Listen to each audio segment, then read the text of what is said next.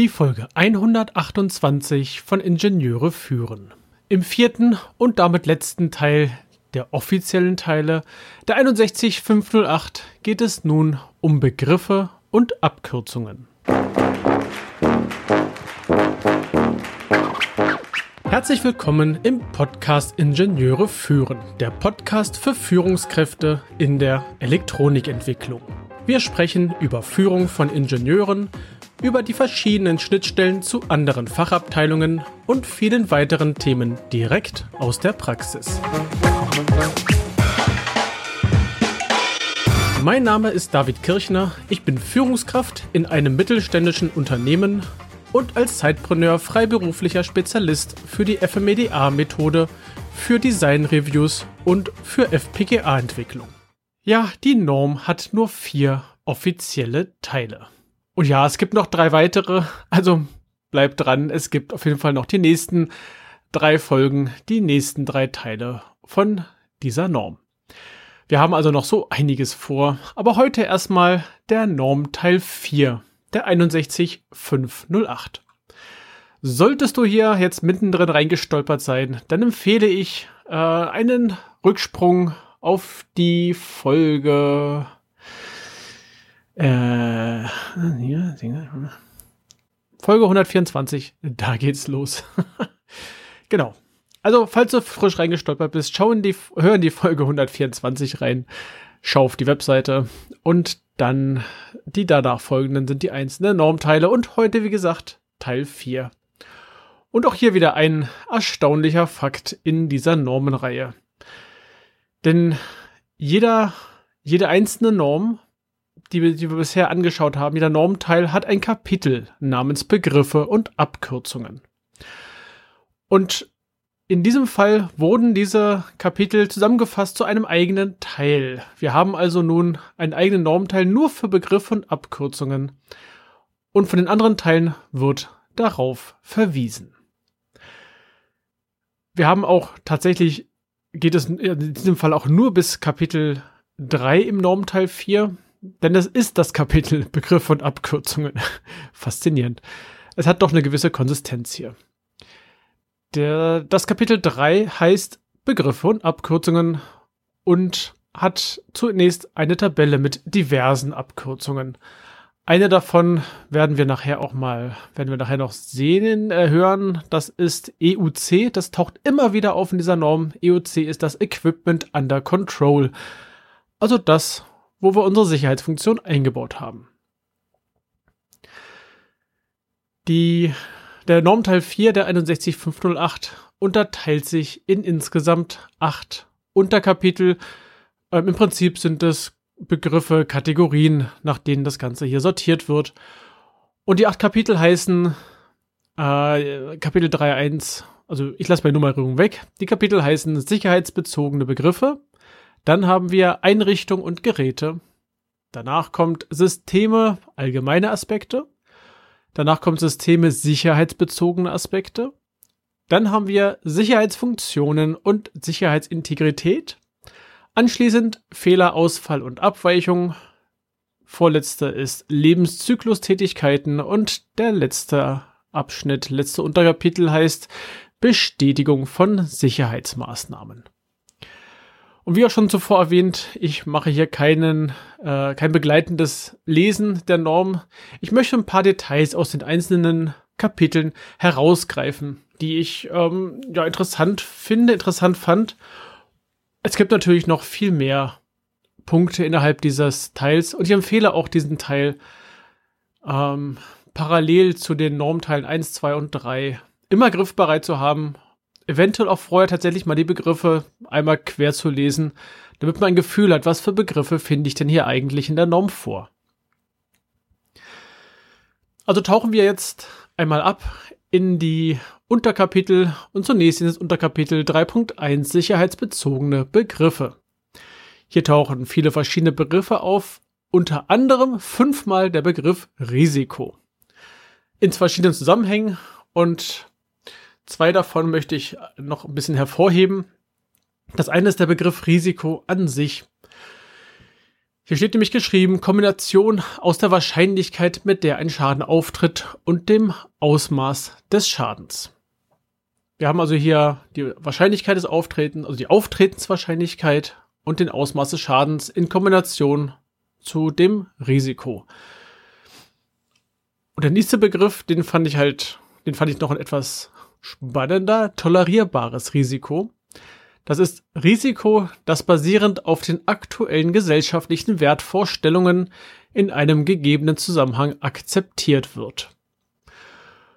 Da war ich ein wenig verblüfft, als ich das das erste Mal gelesen habe, ähm, dass in einer Norm drin steht, aktuelle gesellschaftliche Wertvorstellung. Das ist sowas von absolut schwammig. Ich weiß nicht, wie ich das definieren soll.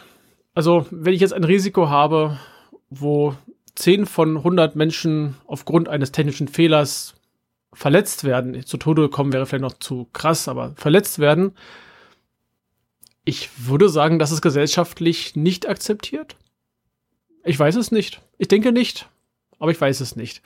Und ich glaube, einigen Entwicklern würde es an dieser Stelle ähm, schon etwas fragwürdig vorkommen. Also mir kommt es zumindest ein bisschen fragwürdig vor, was denn diese aktuellen gesellschaftlichen Wertvorstellungen bedeuten. Allerdings gehe ich auch davon aus, dass wir als Ingenieure ähm, das Beste am Schluss haben wollen, was irgendwie möglich ist mit den geringsten tolerierbaren Risiken. Weitere Risikobegriffe sind Restrisiko, das IUC-Risiko, also das Equipment Under Control-Risiko und Grenzrisiko.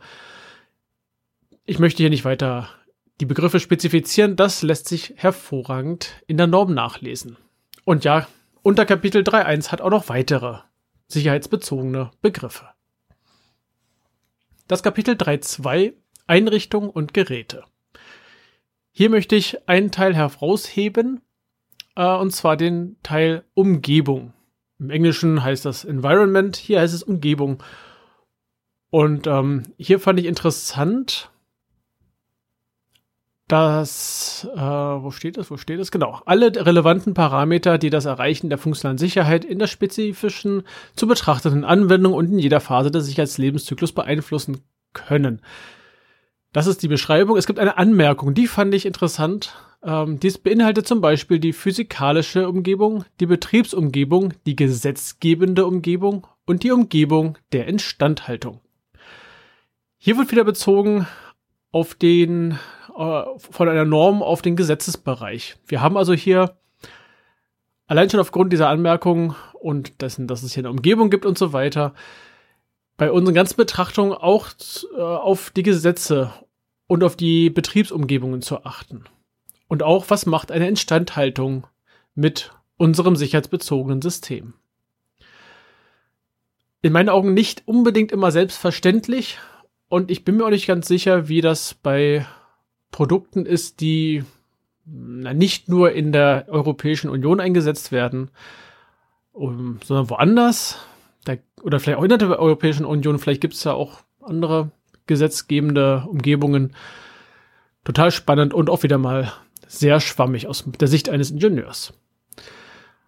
Ansonsten wird in diesem Unterkapitel noch diskutiert die Themen Software, Daten, der EEPE-Begriff, ne, elektrisch, elektronische, programmierbar elektronische Systeme und auch der Teil ASIC. Was ist ein ASIC und was wird unter dem Begriff ASIC zusammengefasst? Denn hier finden wir zum Beispiel auch das FPGA wieder, Wobei es ja an sich auch kein, also ein ASIC, ein bisschen abschweifen, ein ASIC, da lässt sich nichts mehr irgendwie später umprogrammieren. Das ist ein Chip, der ist so fertig designt für eine spezielle Applikation.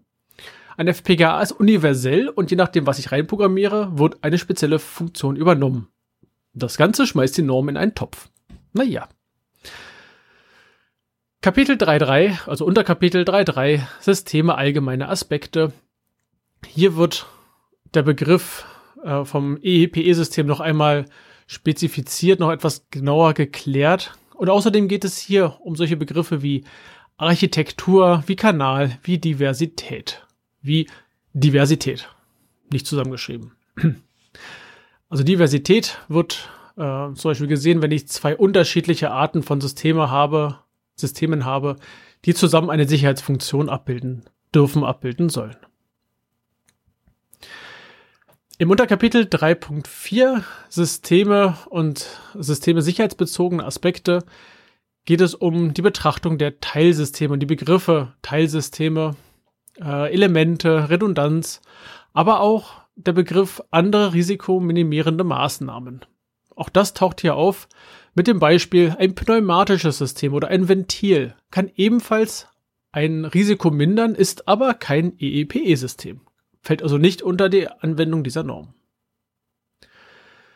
Der Teil, oder nicht Teil, Teil des Unterkapitel 3.5 Sicherheitsfunktionen und Sicherheitsintegrität erläutert den Begriff der Sicherheitsfunktion und zwar relativ ausführlich. Hier bin ich der Meinung, das muss auf jeden Fall vorher gelesen werden, um zu verstehen, was ist mit der Sicherheitsfunktion eigentlich gemeint. Genauso, was ist die Sicherheitsintegrität? Und zwar nicht nur allgemein auf Systemebene, sondern ebenfalls auf Software- und auf Hardware-Ebene. Und hier wird auch besprochen, was sind eigentlich Betriebsarten, sichere Betriebsart und so weiter. Und was sind denn, oder was ist denn das Sicherheitsintegritätslevel, also das SIEL? Unter Kapitel, Kapitel 3.6 Fehler, Ausfall und Abweichung beschäftigt sich, wie der Name sagt, mit Fehler, äh, mit verschiedenen Fehlern und mit Ausfall. Also der Begriff Fehler wird dort definiert, der Begriff Ausfall wird definiert. Dann wird angeschaut, was ist denn äh, zufällige Ausfälle? Die gibt es ausschließlich bei der Hardware. Zufällige Softwareausfälle gibt es nicht. Es gibt also nur zufällige Hardwareausfälle, die natürlich eine Software beeinflussen können. Ganz klar, aber in der Software gibt es keine zufälligen Ausfälle. In Hard- und Software gibt es allerdings auch noch die systematischen Ausfälle. Wenn ich in einem Programmcode etwas falsch schreibe, dann ist das systematisch. Wenn ein Widerstand ausfällt aufgrund von Alterung, dann ist das zufällig. Wenn ein Widerstand ausfällt aufgrund von Überlastung, ist das systematisch. Und die Begriffe Ausfallrate, Self-Failure Fraction und PFD, PFH werden hier ebenfalls definiert und äh, entsprechend beschrieben. Das Unterkapitel 3.7 geht an den Begriff der Lebenszyklustätigkeiten heran. Hier geht es um, allgemein um den Sicherheitslebenszyklus, um den Software-Lebenszyklus. Was ist das eigentlich? Ähm, was verstehen wir aus Sicht der Norm darunter? Und es geht um Konfiguration und Management. Und das letzte Unterkapitel 3.8 Bestätigung von, Sicherheits, äh, von Sicherheitsmaßnahmen. Hier werden die Begriffe Verifikation und Validierung noch einmal genauer angeschaut und beschrieben. Immer wieder eine klassische Diskussion, gerne auch im Zusammenhang mit irgendwelchen äh, ISO-Prüfungen. Was ist denn Verifikation, was ist Validierung? Ja, und dann gibt's dort auch noch das Thema Beurteilung, Audit, Diagnose. Es gibt einige organisatorische Themen hier innerhalb dieses Kapitels und wie denn getestet werden soll. Oder nee, was testen ist und wie getestet, nee, das wie nicht, sondern die Begriffe testen und dazu gehörige Begriffe werden beschrieben. Ja, das sind, das ist das Kapitel 3 des Normenteils 4 der 61508. Und ich empfehle sehr, diesen Normenteil zu lesen und auch immer wieder nachzublättern. Es gibt innerhalb dieser äh, Beschreibung auch verschiedene Verweise auf andere Normenteile. Ähm, und so umfangreich ist dieser Teil auch nicht, als dass es nicht ähm, eingeplant werden sollte. Damit verlassen wir den Normenteil 4 der 61508 und werden uns in der nächsten Woche mit dem Teil 5 auseinandersetzen. Ich hoffe, die Folge hat dir gefallen. Du kannst mir gerne eine E-Mail schreiben mit deinem Feedback und auch von mir aus mit Themenvorschlägen, über was ich hier einmal sprechen soll. Oder du verbindest dich über LinkedIn mit mir und schreibst mir über diesen Kanal und dort findest du auch die Gruppe zu diesem Podcast. Empfehle die Folge und auch gerne den ganzen Podcast deinen Kolleginnen, Kollegen und Freunden und ich freue mich wenn eine 5-Sterne-Bewertung bei Apple Podcasts auftauchen sollte. Alle Links, mein Newsletter sowie weitere Informationen findest du in den Show Notes unter eb-dck.de slash if128. Das war die heutige Folge des Podcasts Ingenieure führen. Ich danke dir ganz herzlich fürs Zuhören. Nutze das Wissen und die Tipps, um deinen Arbeitsalltag zu vereinfachen und zu verbessern. So sage ich Tschüss und auf Wiederhören. Bis zum nächsten Mal. Dein David Kirchner.